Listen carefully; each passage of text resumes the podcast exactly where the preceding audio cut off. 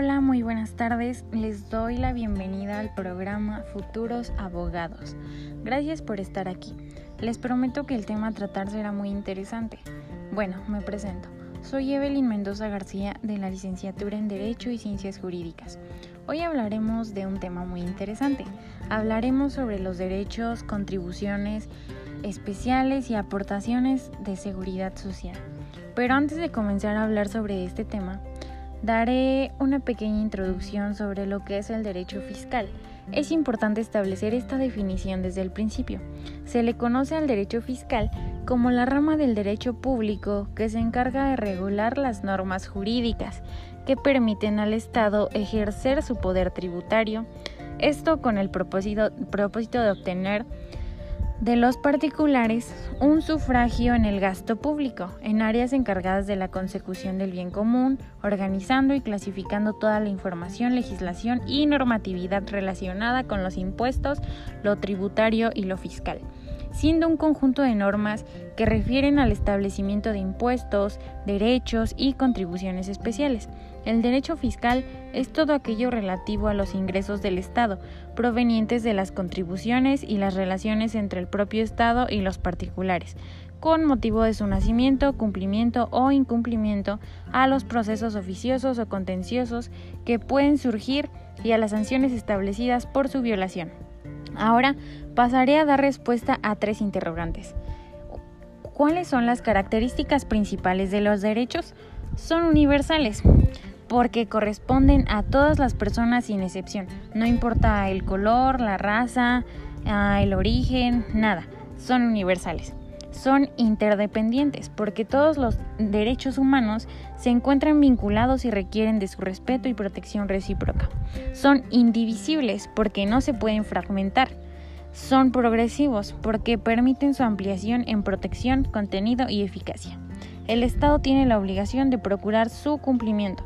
Este principio implica la no regresividad en el reconocimiento y en la garantía de los derechos. La segunda interrogante, ¿cuáles son las características principales de las contribuciones especiales? Para empezar, las contribuciones especiales son tributos que graban el beneficio o el mayor valor de los bienes del sujeto pasivo, como consecuencia de la realización de obras públicas o del establecimiento o ampliación de los servicios públicos. Tienen las siguientes características. Financian los gastos de inversión. Su establecimiento es potestativo. Pero bueno, ¿qué es potestativo? Quiere decir que se hace por voluntad y se puede dejar de hacer. Lo recaudado por la contribución especial se destina a la obra pública para la que se pidió y tienen aplicación en el ámbito de las haciendas locales. La tercera y última interrogante. ¿Cuáles son las características principales de las aportaciones de seguridad social? Las aportaciones de seguridad social son distintas a las demás contribuciones. Esto porque, bueno, debido a los fines que tienen, ya que se trata de prestaciones de carácter pecuniario, que al ser impuestas por el Estado son obligatorias y que se entregan a los distintos organismos encargados de prestar esa seguridad social, que sobre todo tiene un sentido social previamente sustentado en los principios de solidaridad. Dentro de las características más importantes que rigen a estas aportaciones de seguridad social, ah, hago mención a de las siguientes encuentran su fundamento en la Constitución. Se rigen por los principios constitucionales de toda contribución, estén previstas en la ley, sean proporcionales y equitativas y se destinan al gasto público. Tiene el carácter de crédito fiscal, lo que facilita el cobro a los organismos correspondientes.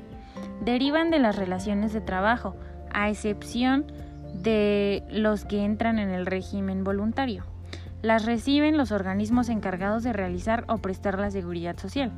En conclusión, destaco la importancia del derecho fiscal, ya que partir del sistema tributario de cada país, los gobiernos tienen los medios económicos para hacerse llegar de recursos, buscando todo el tiempo, los encargados de gobernar, tener los capitales suficientes para lograr el desarrollo nacional, siendo esta la razón de ser de los impuestos.